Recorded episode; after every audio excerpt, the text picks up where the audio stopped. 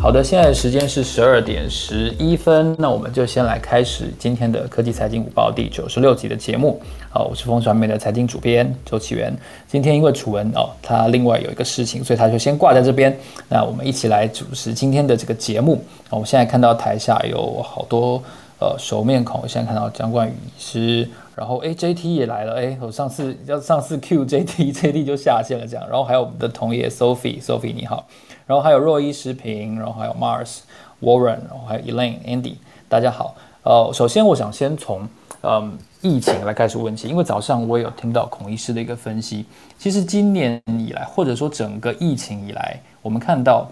日本政府为了奥运所做的一些努力，那现在奥运终于结束了，好像整个日本的疫情也真的随之相对趋缓了许多。所以，首先是不是可以先请孔医师来跟我们分析一下？这是不是代表着日本在整个疫情的判断标准上，他们看到了一些呃，可以说是正面的迹象，或者说他们采用一些什么样新的认定的标准，才会决定要解除这一次的紧急事态了吗？嗯，首先我觉得日本这一波为什么会下来，就是从六月 Delta 疫情就侵入日本了哦，然后就奥运，然后在奥运期间疫情越来越严重。那个终于一路到了八月下旬，到现在那个疫情到了尖峰之后，它就一路下来了哈。那像我常常跟大家讲一个指标，就是你可以去看东京这个检查，主要是 PCR 了哈，七日平均的阳性率，呃，跟大家提供一个数字，八月最严重的 Delta 疫情的时候是二十五啊，二十五 percent，这是超高的。那就是你在东京每验四个人就有一个是阳性，那你要注意，这个其实不是代表疫情严重而已啦。哈。PCR 阳性率这个指标，因为你要看分子也要看分母，它代表的其实是东京的检查是不够的，其实不够的哈，因为你你其实就有很多，你你怎么检查怎么都有，代表你其实检查的还不够。因为你有很多轻症或无症状，可能根本没有受到检查的机会，哈，检查的量能是不够。那我我跟大家讲一个相对的数字，台湾呐，台湾大家知道，我们五月中有一波本土疫情，当时七日平均，我们台湾最高也不过是三点多，没有到四哦。日本可以高到二十五，哎，其实他们的检查相对量能真的是比较不足，所以我常常觉得日本的确诊数哦。绝对数字，我一直觉得只是冰山的一角，因为你要用 PCR 的阳性率来看。那大家看全世界的疫情，也可以用这个数字来看。你不是只看绝对数字哦，像是英国跟以色列，我觉得他们就是相对检查做的非常充足的国家，那他们的 PCR 阳性率几乎都是五以下哦。那所以检查做的很充足，美国就不是了哈。美国跟日本有点像哈。美国在比较严重的这波 Delta 的时候，它这个数字在某些严重的州也是可以十到十五左右哈。好，那可是它下来了哈。这一个月日本的疫情就日渐趋缓，所有监测的数字都在趋缓，重症的人数减了一半哦，每日确诊也是哇，等比级数一样这样降下来。我觉得蛮多人蛮意外的，包括我。他降的有一点快了，因为你可以回去看日本到现在已经大概是五波疫情了哦。那他那个每波降下来的数字，哦，这一波我觉得特滑坡一样降下来。那我看了一些日本的媒体，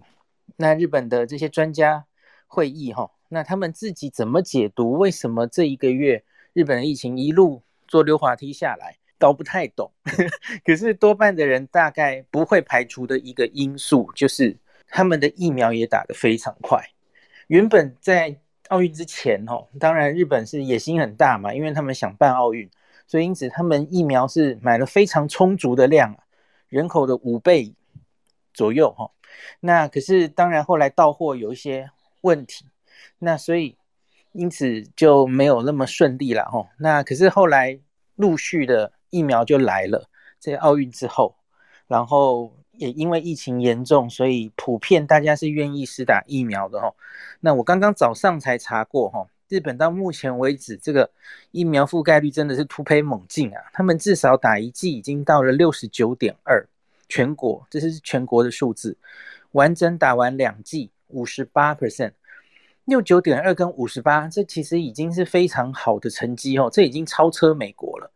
美国现在大概是五十五，两剂是五十五哈。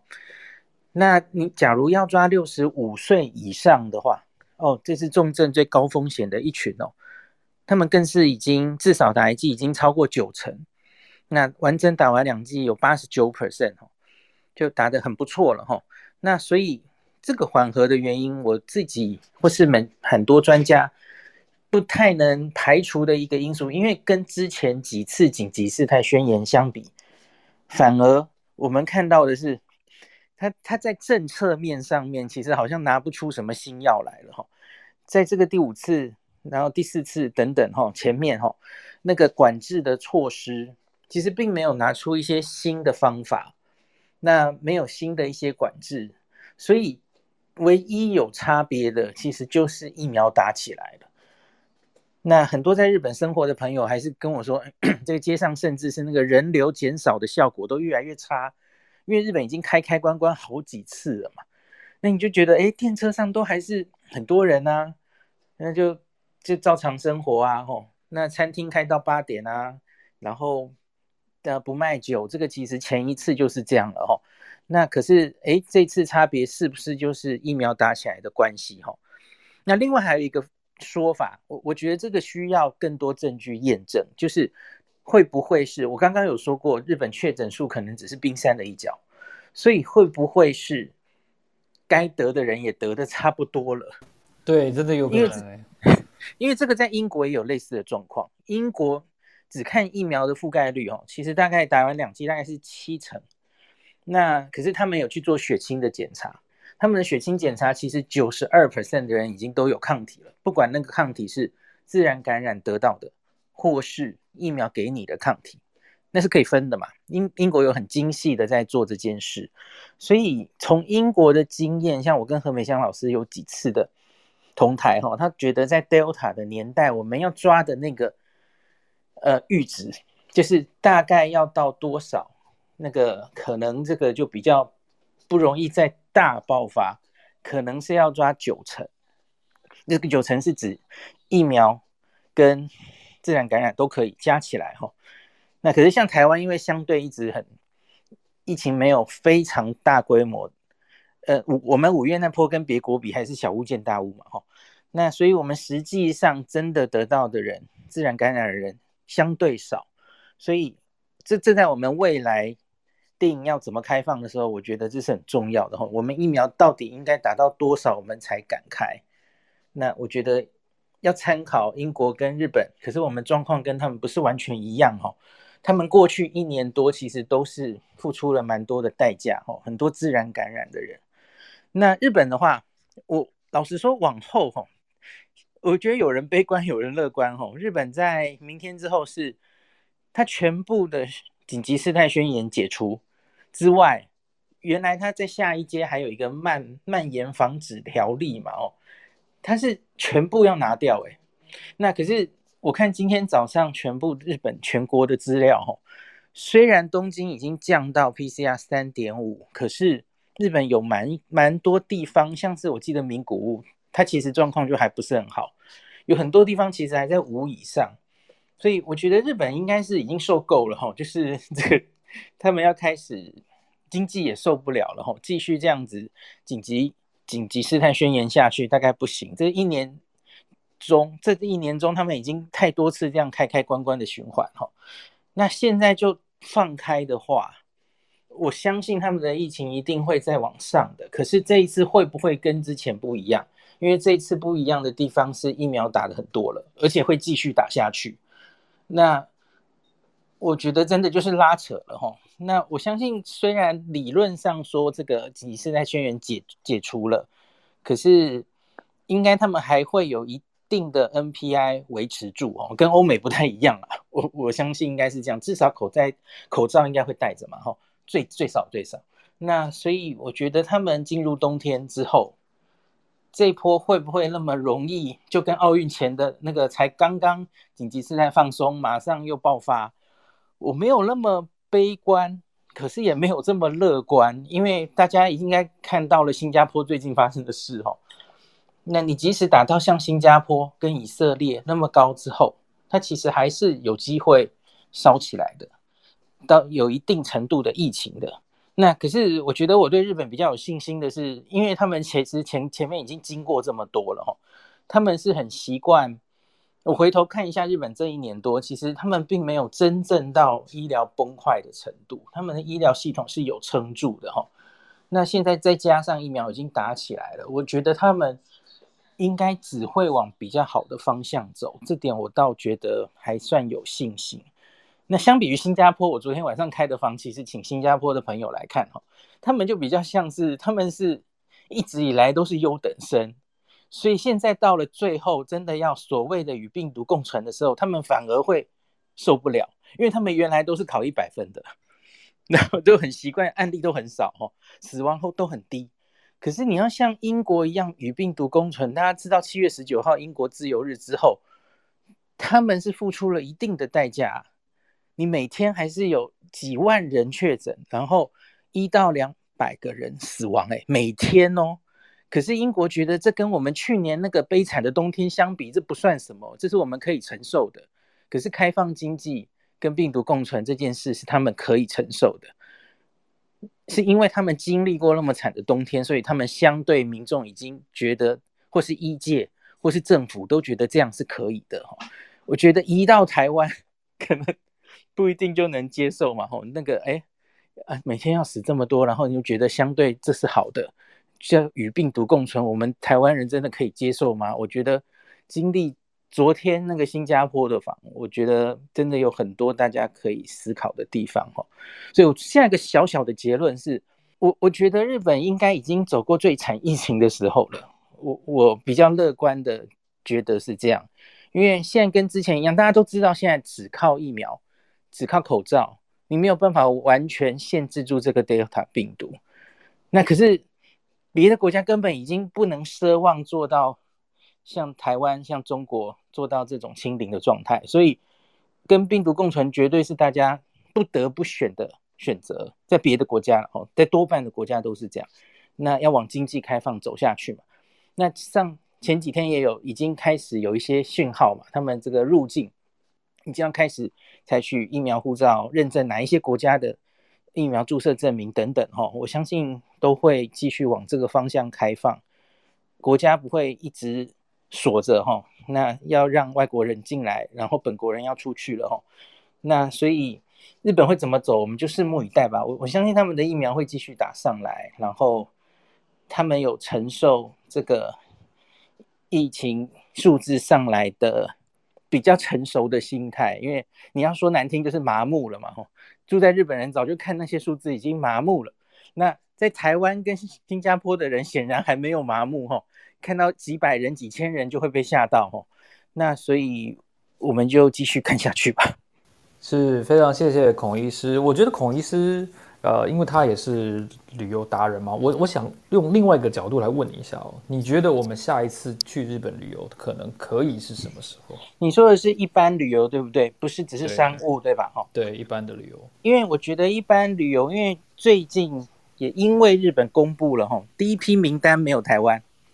然后虽然他说认证 A Z 疫苗对吧？他现在初步认认定三种疫苗。B N T、莫德纳跟 A Z，可是这说穿了不值钱，因为这三种疫苗日本已经通过，日本自己在用，然后他也要认某一些国家地区的疫苗的施打证明。第一波不没有包括台湾哈，中国也没有，南韩也没有，那那应该只是很初步的一个名单了哈。我一直觉得现在说什么，哎，那我们的高端疫苗会不会受到认证？那他会不会认我们的小黄卡？哦？这样我们去日本是不是就可以免除，呃，十四天的隔离或怎么样？哈，对对，我觉得现，因为我们现在你问我的问题是讨论一般旅游，哈，那我要跟大家讲，我觉得现在卡住一般旅游最重要的不是我刚刚说的这些，因为刚说的这些都会滚动式调整，都很好谈。假如政府真的要去谈的话，是可以谈的。可是问题是，我觉得主要卡住我们一般旅游的事情，从疫情以来一直就只有一件事，就是我们放不掉从外国回到台湾的十四天隔离，我们自己放不掉这件事。所以外面会遇到什么事？我觉得日本一定会接下来陆续，它片面可能很想开放，呃，让全世界的旅客有机会回到日本去。那台湾当然会是他们非常想争取的的旅客，因为我们本来就是每年境外去日本玩数一数二嘛，不是中国就是我们第一、第一、第二名。那可是我觉得台湾就是。我昨天写了一篇文哦，我觉得我们的幸福也是现在我们面临跟世界开放的阻碍，就是我们不小心守得太好了。我我原本以为在 Delta Alpha 五月中进来之后，可能这件事有所改变了，因为 Alpha 也进入我们的社区了哈。那全世界几乎是进了社区感染之后，就是一直会有零星的感染，一定程度的流行，几乎都已经去不掉了。哎，我们好像花了几个月，还真的把它 清的还蛮干净的哦。那清的蛮干净的后果，就是我们其实心态上又回到了五月中之前，我们又变得就是世外桃源，然后很干净很干净，然后那根本不敢开放，不敢把这个十四天拿掉哦。那现在我们还有一个任务是要把 Delta 挡在外面嘛？我我是完全赞成。假如现在还是有机会把 Delta 挡在外面的时候。当然能挡就挡，那个抓的时间是用来要赶快把疫苗打起来的嘛，吼。那是可是也因为这样子，假如我们可以一直守的这么好，吼，希望可以守过冬天呐，希望可以守到疫苗打得很高，吼的话，吼，我觉得到那一天为止之前，吼，那从国外回来大概十四天的十四加七的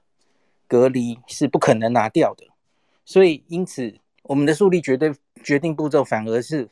指挥中心什么时候敢放掉这个十四天的隔离？一般的旅游才可能会恢复。你去是可以去啦，去玩，也许日本十十一月、十二月就放啦。就说台湾因为疫情很好嘛，然后台湾像新加坡现在，我昨天有问哦，新加坡他们其实就是很灵活，因为他们把全世界分成四类国家，台湾就是第一类，疫情控制的很好的嘛，所以他根本不管你打不打疫苗。你第一类因为疫情的很好，那反正怎么样你都可以来哈，来了根本也不用十四天检疫哈，那所以我觉得别的国家会开放，让台湾人敢去可以去。其实现在我们去英国好像也没有问题哈，很多国家都开了哈，那只是回来的问题嘛吼。你你假如回来还是十四天，根本没有什么人能能负担的哈，那一般的旅游是不可能恢复的。那你要我猜？所以决定步骤不是国外认不认我们的高端疫苗，只要我们这里放了吼，我们去谈，我觉得都简单。就我们已经下定决心要开了，我们回国也不用十四天，好，你不要十四天，你你三天好不好？三天或五天好了吼。那我们决心要开了，我们要开边界了。那我们去跟日本谈，说请认我们的小黄卡，请认我们的高端疫苗。我觉得这些实际上都是可能做得到的。可是现在。明显那就是不是问题的重点，问题是重点是我们根本不敢开。那所以，那到底什么时候可以达到？我觉得可能要抓两季八成的人，而不是阿中部长一直过去今年一直从今年春节的时候，他讲出了一个我们出国可能放宽的条件是群体免疫六成，打完六成的疫苗，那个是。Delta 还没有出现的时代，哈，那现在大概不一样了，所以我我认为指挥中心应该不太可能轻易放掉。我觉得可能的数字是至少八成，也许需要九成，哈，八成以上的人都打完了两剂之后，指挥中心才会慢慢的做新加坡这一个月做的事，哦，开始准备放了。那那个时候放的时候呢，台湾就会，哎，你每天又会有案例喽，哦，搞不好就。但有有有人去算嘛？新加坡现在每天一千一千多例，一千多例，你换算成台湾的人口，哦，是数万例，是是是一万吗？还是两万？就一万两万的轻症，然后一定还是有一部分的重症，那台湾人可以接受吗？我我觉得还有很多的问题，那所以，我我真的是觉得，离出国，你要我真的猜一个时间，我也许会跟你猜。明年第二季吧，四到六月，那个是指以疫苗来的量，我们可能有机会在那个时候打到两季吼，八成以上。可是问题是，到了那个时候，我们会那么快就开，然后这中间会不会有任何的变数？会不会有一个 Delta 之后又有一个奇怪的变种病毒，又有别的状况？我我觉得真的难以预估，所以最乐观，我觉得也要明年春天。可是悲观的话，只要有任何变数发生的话，可能还要等一年以上都不奇怪。好，一年以上这个数字。老实说，跟我心里的想法是相去不远的。因为我最近在做了一件听听起来有点有点中二的事情，就是我很久没有很久没有去北海道了。那我很想去北海道，然后我就在我的 Apple Watch 里面就输入了这个北海道的气温，然后就看一下，哦，今天北海道只有十度，诶，我就做了一件非常想要去旅游的事情，这样。所以我相信台下的大家应该对于旅游跟现在哦。最多只能是国旅嘛，是有一个程度的想象跟憧憬的，也非常谢谢孔医师刚才跟我们的这样子的细心而且很完整的分享啊。孔医师，我跟跟他稍微做一下整理，就是他认为目前日本能之所以能够呃比较有胆识去解除这个紧急状态，其实是跟他们的疫苗施打率，然后跟他们目前的这个 PCR 的这个阳性率其实都明显的下降是有关系的。疫苗的施打的足量啊，到到一定程度以上，才能够确保整个群体免疫是达到相当的基础的。那另外一个方面就是说，当然现在确诊数也相对减少了，所以能不能够往下一步迈进？同样的，台湾能不能够比照往现在新加坡的这个解封也好，或者说放松的这样子的态势去迈进的话，还是要看接下来的变数而决定。先非常谢谢孔医师的分享。那接下来第二个话题，我想要请教一下蔡老师老师。关于通膨，还有关于美国的债务上限的问题。首先，我想先请教一下，债务上限其实根本就不是一件新的事情，似乎每每隔几年就要出现一次。那刚才，诚如我刚才在一开始的时候提到，我小的时候我就看过美国政府关门所以大家可能如果你去稍筛选一下历史报道，也都能够看到类似的经验。这一次真的有不一样吗？Charles 老师，你的意见是？对。Hello，哎，奇源你好呀。这个刚才这个听孔医师讲，还要一年，想说，哎，我已经两年没回台湾了。我我 擦了一下眼泪，对对，我在对对，默默的滴了一下眼泪呀。这个就是美国，就是刚刚奇源所说的，对，没错，就是其实常常听到说美国在调整这个债务，然后嗯，然后再讲到说政府他们可能要放无薪假、关门的危机等等的。那奇源讲的没错，其实在过去啊，我们常常听到美国在这个。呃，联邦政府因为预算没有通过，然后可能就两个党在背阁，所以说他们就是造成他们的这个啊这个关门，然后关门的话就是造成这些很多州雇员啊，不只是影响他们，还有包括这些啊周边的这些中公家机关啊，他们的啊就做这些生意的，做这些州雇员生意的这种商家等等，然后这跟政府有做生意的包商，甚至大学或研究机构，这些都都是停摆的，所以说影响是相当重大的。那嗯，其实。在这个过去以来，就说最长的一次是啊，一八一九年的时候，川普政府他们的时候就是他不愿意签署这个啊，不愿意通过这个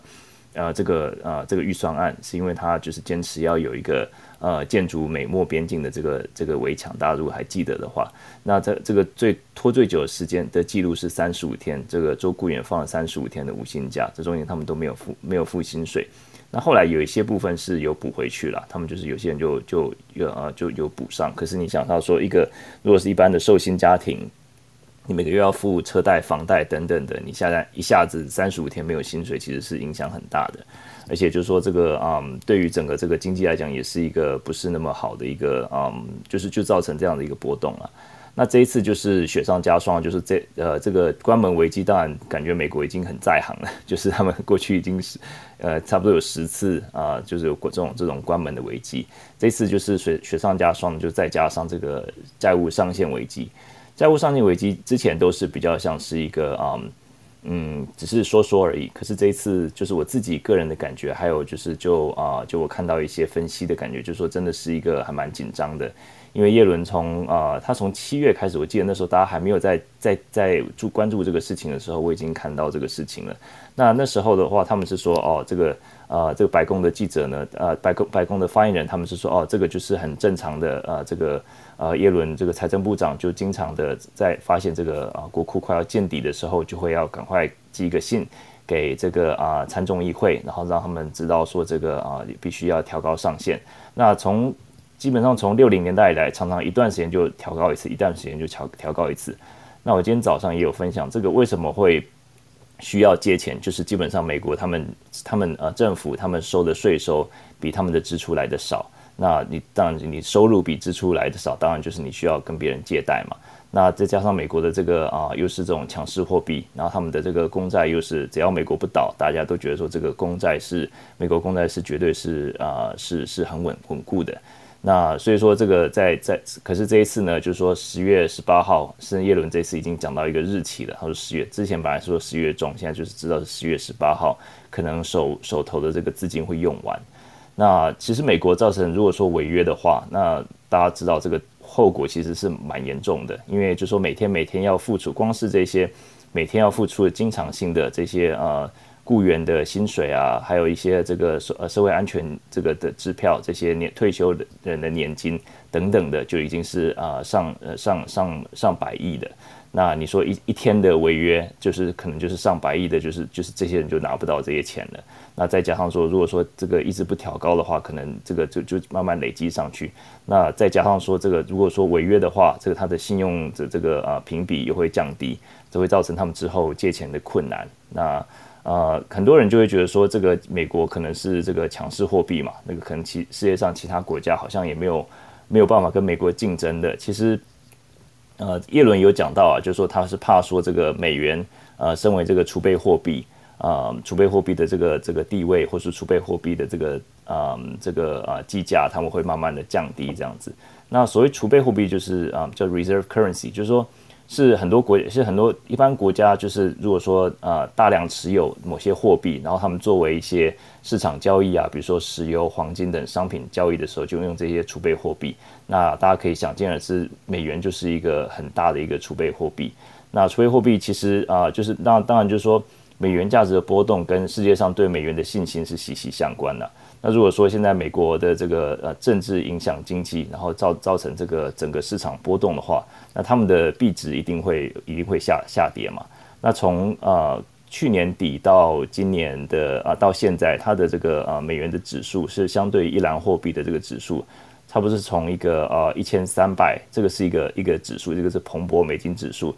从一千三百一路降到一千一百五十，所以说是一直在下降的。这个也就是跟呃美国就是他们一直在呃这个 Delta 病毒的影响，然后整个美国的这个呃他们之前的这个呃这个货币宽松货币政策这些都有影响。那如果说今天再加上这个它上限呃这个国债上限它没有办法提高的话，我觉得这个后果是是是蛮不堪设想的。我以前呃常常有些时候你看到很多新闻，你要解读说这个到底是是不是真的这么这么紧张这么危机？我我觉得这一次是我自己是蛮紧张的呀。是非常谢谢俏老师哦，就是我们现在看到加权指数大概是下跌三百点，以点数来说很多，但是以百分比来说没有那么多。那俏老师刚才提到他自己其实是蛮担心的，不过我稍微也是要给大家稍微振奋人心一下，就是。第一次出现的时候是一只黑天鹅，是很恐慌，没有错。但第二次出现的时候，市场人士要提醒你，就是它只是一只黑色的天鹅，那个威力就没有那么大了。所以我觉得大家看到今天的盘势，其实不见得需要跟呃你身边的人一样恐慌。就是我们应该要了解这件事情的本质，还有它可能呃，比如说跟川普那个字的历史事件有什么样的不一样，然后它是不是真的会对，比如说真正美国国债的债性。会有一些影响，这些才是未来要关注的重点哦。这个波动它只是一天的，明天终究还是要开盘嘛，要跌明天还是会跌，所以不用太担心。那我还要再追问一下乔尔斯老师，这个通膨这件事情，好像鲍尔是有一些在听证会上改口的说法，是不是？嗯，我觉得从他九月的这个啊。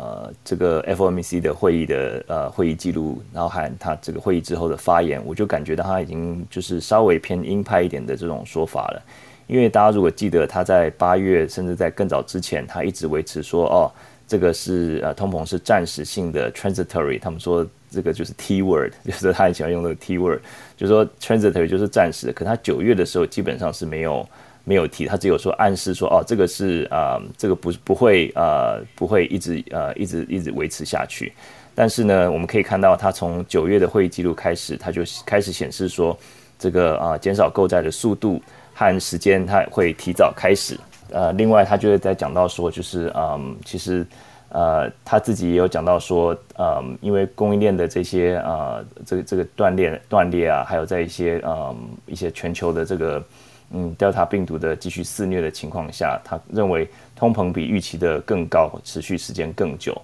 那所以这个其实也算是他的态度的稍许的转变。那嗯，其实我觉得他在上礼拜五也有发表，就是说这个这次的这个经济危机基本上是前所未有的，因为就是说呃，我们过去看到一些经济危机，从来没有就是呃看到嗯一些经济面基本面呃好像还没有恢复，但是不管在各个呃不管是各个的这个呃部门啊，像是。呃呃，旅游业啊，或是说像是这个呃这个食品业啊，或是这个制造业啊等等的这些，就是感觉回弹的很快，就是感觉整个经济是一个很不平衡的一个在在恢复，然后再加上这些啊这些塞港，然后这些瓶颈的问题，从供应链的问题，造成推动这个继续推动这个呃这个这个通货膨胀继续的继续的往上，嗯，所以我觉得就是说整个呃。就就这个联准会他们的立场，他们呃，就是之所以为会为什么会认为说，现在等于是整个时程稍微往前面提一点点，然后他并且说二零二二年的年中左右，他这个就会所有的购债计划就会结束，呃，很大一部分就是因为这个他们的广呃立场有点稍微改变了，因为就认为说通膨可能就是会需要再强再强强有力的一个方法来解决。那不过他们做的方式也算是一个，嗯，算是有在呃跟民众来沟通了，就说跟呃跟市场啊，让市场知道说他们这个接下来要这样子做，而不是说突然而然就是把这个购债计划减呃减少甚至是取消这样子。是非常谢谢俏老师老师的解释，我也稍微回应一下 Charles 老师的这个。分析，因为通常我们自己在财经媒体实务上哦，我们很常去做的一件事情就是判读它这一次跟上一次说法的变化。当然，我们在法说会啦，或者说一些公开场合，可以透过呃逐字稿，可以很轻易的比对出这个，即便你没有身在现场，也是可以很简单的做到。但是另外一方面呢，就是如果你把时间稍微拉长一点，其实我们也会常常做一件事情，就是比如说二零一三年。二零一五年、一七年、一九年跟二一年，哦，每一次哦，库克还有比如说贾伯斯，他们在发表会上，他们到底说到哪几个关键字？有一些用图像方法，我们可以做成文字云，对不对？那另外的就是说，我们在解释、在比对的时候，假设我们要判断一个长期的政策或者说企业策略的方向，它公开揭示的一些呃数据或者说是文本。都是我们很好的分析参考的一个资料来源，这一点也可以提供给大家作为一个分析。那现在时时间是十二点四十五分，然后你收听的是科技财经午报，我是风传媒的周启源。最后呢，我想要来跟大家分享一下，最近有一个很热门的，就是中国的限电限产这个话题，到底对于中国的经济也好，对于台商的生产秩序，然后甚至是对于中国的物价。有没有可能进一步传导到国外哦？甚至是包括比如说货柜航运的运输的效率，然后通膨有没有可能传导到国外，变成整个全全球性的因素？这件事情我觉得是一个相当有趣的，因为如果我们用公开资讯站的资料去分析，你用限电这个字，你去查一百一十年九月份上市上柜公司的公告的话，刚才我就已经做了这样的查询，一共八十家公司。八十次的公告，有一些公司是有不同的子公司公告同一件事情，那表示说，呃，台股一千六百家公司里面大概就有八十家啊有公告受到这样子的影响。那台商未上市柜的呢，可能为数就更多了，因为包括像是昆山、苏州。然后呢，广东这几个地方都是台商非常密集的一个重镇，这些地方刚好也都在这一次的中国的限电限产当中受到了影响。其实中国本身在 A 股的公告里面也看到这个样子群群聚的这个限产、停产、限电哦，能耗双控，你用这四个关键字可以查到非常多的资料，可见其实在从最北的东北，然后过来呢，江苏、浙江、广东。这几个地方哦，东北当然传统是重工业的重镇，广东、江苏、浙江是轻工业跟加工业还有电子工业的重镇。这几个地方的限电限产，其实引发了非常大的讨论或者说联想。对他们自己来说，其实是媒体我我的解读跟整理包括了两个方面，跟大家做一个分析。首先呢，中国官方自己的动作是一个促成这次限电限产的重要的因素，因为在八月中的时候，其实中国有公布一份就是环保检测条件有没有达到这样子的报告。那有很多的地方其实是被举为亮红灯的，亮红灯的就表示说，其实你这个地方呢，哦，它的这个限电限产环保的标准并没有达到原先要求的数字，那你必须要进一步的去达到这样子环保的标准。那被动被动的意思就是说，现在的煤矿是非常的贵，煤煤炭的价格比你去发电厂去卖给这些设用电的大户的价格还贵。也就是说，我成本高，但是我卖给我的下游的客户反而价钱是低，所以你多发一度电就是多亏一度电的钱。所以这个作为电厂本身，它有没有这个大力发电的动机，有没有超额发电动机，是完全没有的。所以一方面，政府是有强力的在限制，比如说煤炭的发电啊，然后环保的检测的要求。我记得如果大家有一些。呃，长期收听的朋友的话，我应该在五六月的时候，我有跟大家分享过中国的炼铝这件事情。如果比如说若依食品有印象的话，因为铝是一个非常耗电的工业，我相信在几个重工业的国家，不管澳洲、不管加拿大或美国，或者是其他的工业国家，铝的耗电量都非常大。那中国作为一个极高分量的这个加工制造出口的国家，它的炼铝确实也是占了它相当一部分的用电。在这个情况下，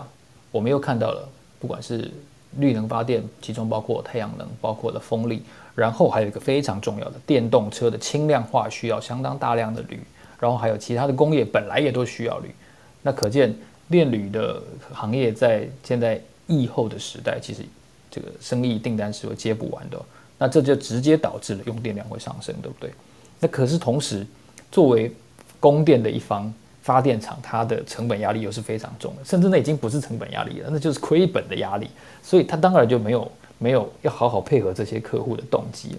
所以断电好像是一个可以被预期到的一个结果，它并不突然发生。但是我们不要忘记了这件事情，它其实影响绝对不是只有哦，什么台商公告一下哦，这个到十也许到十月就没事了。因为这件事情，第一个它很有可能会。减缓中国经济的复苏。中国前一阵子应该是刚刚降低了存款准备率嘛，是表示中国本身在疫后的时代，可能它的复苏还没有达到它的预期的目标，所以它需要进一步的去活化它的货币。但这个同时，我们又看到了企业限电限产，大家干瞪眼等着电来。那这个情况，当然你的企业订单跟营收都是会受影响的。所以中国经济的复苏，在接下来的十月哦。到十二月这三个月，很显然是会受到一些影响。同时，通货膨胀它也会变得比较复杂，因为煤炭价格假如一直上去，然后呢，假如电一直不来，或者说国际之间的煤炭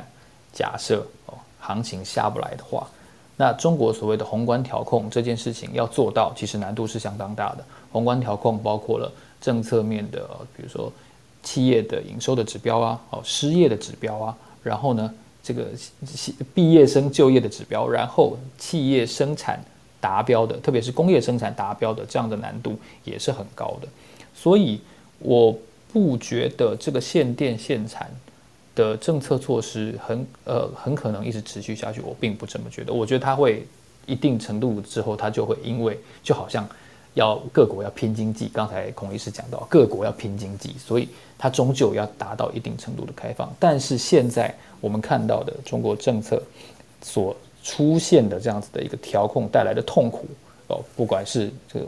呃股市暴跌也好啊，不管是企业的营收或者是企业的失业的情况，这些情况都会是一个痛苦的情况。就好像各国现在必须要为了经济的复苏而重新开始它的。的防疫措施一样，我觉得呃接下来哦可能会看到一定程度的放松，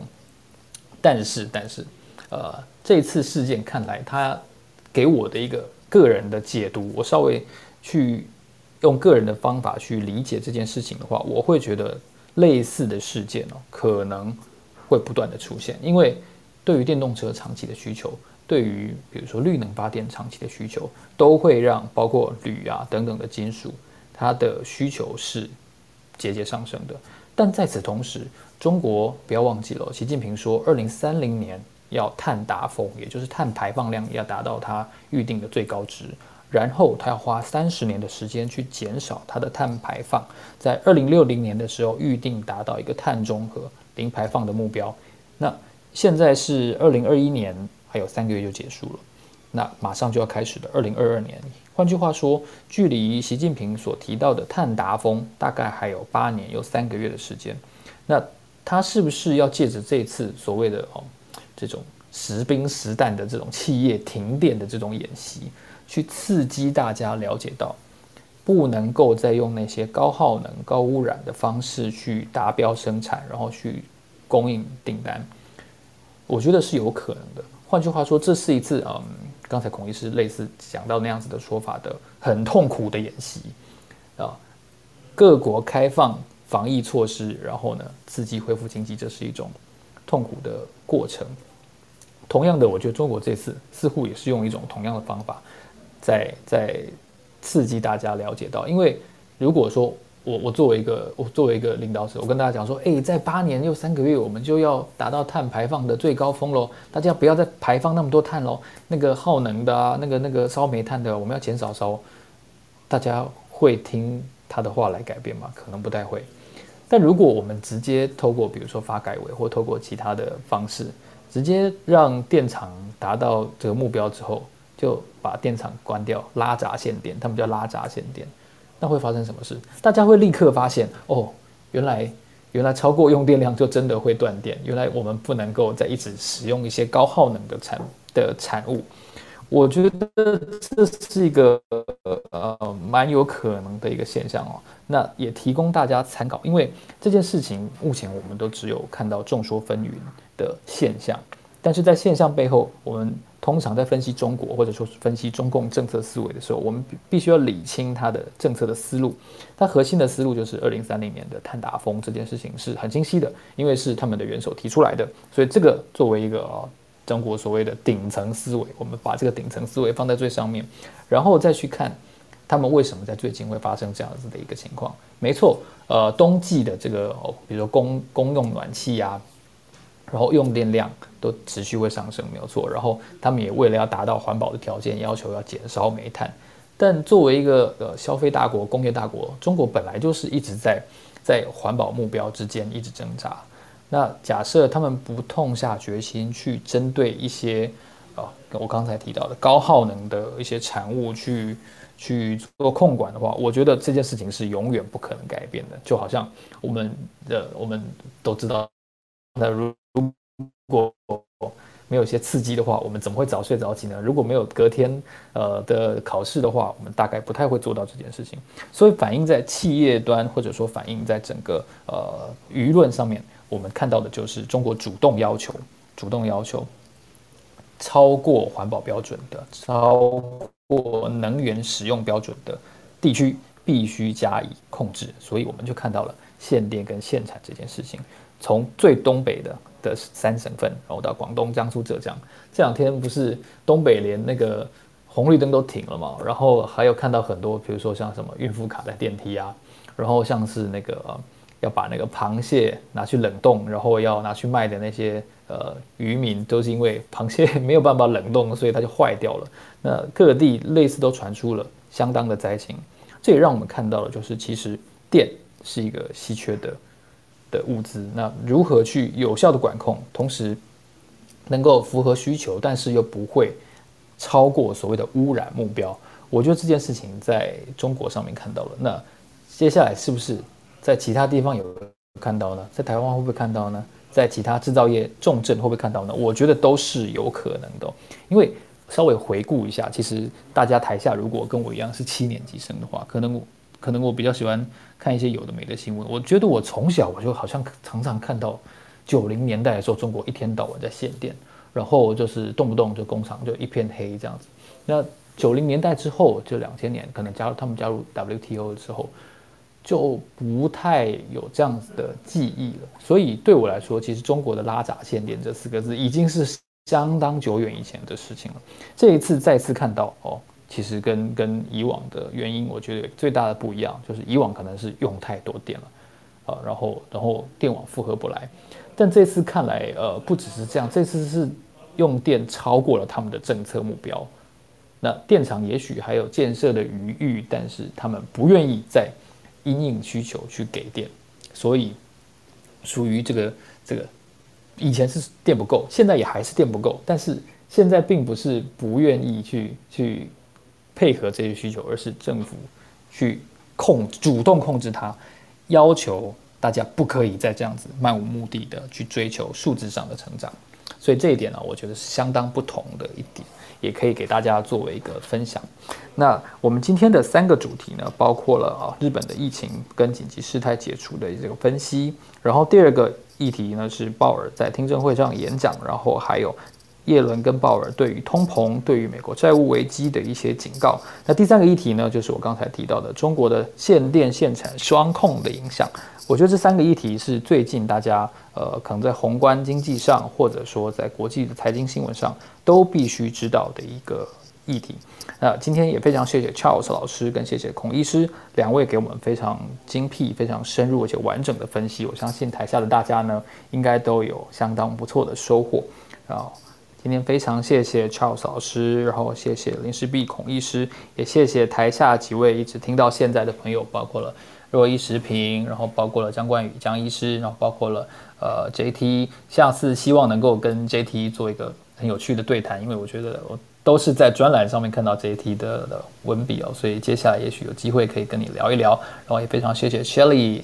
然后 Anne、Elisha，还有 YC、Simpson、James，好，然后还有其他的朋友，非常谢谢大家。那我们让我们下一集见喽。楚文下一次就会回归重新当主持人了，然后我们然后我再跟他再来做一些分享。非常谢谢大家。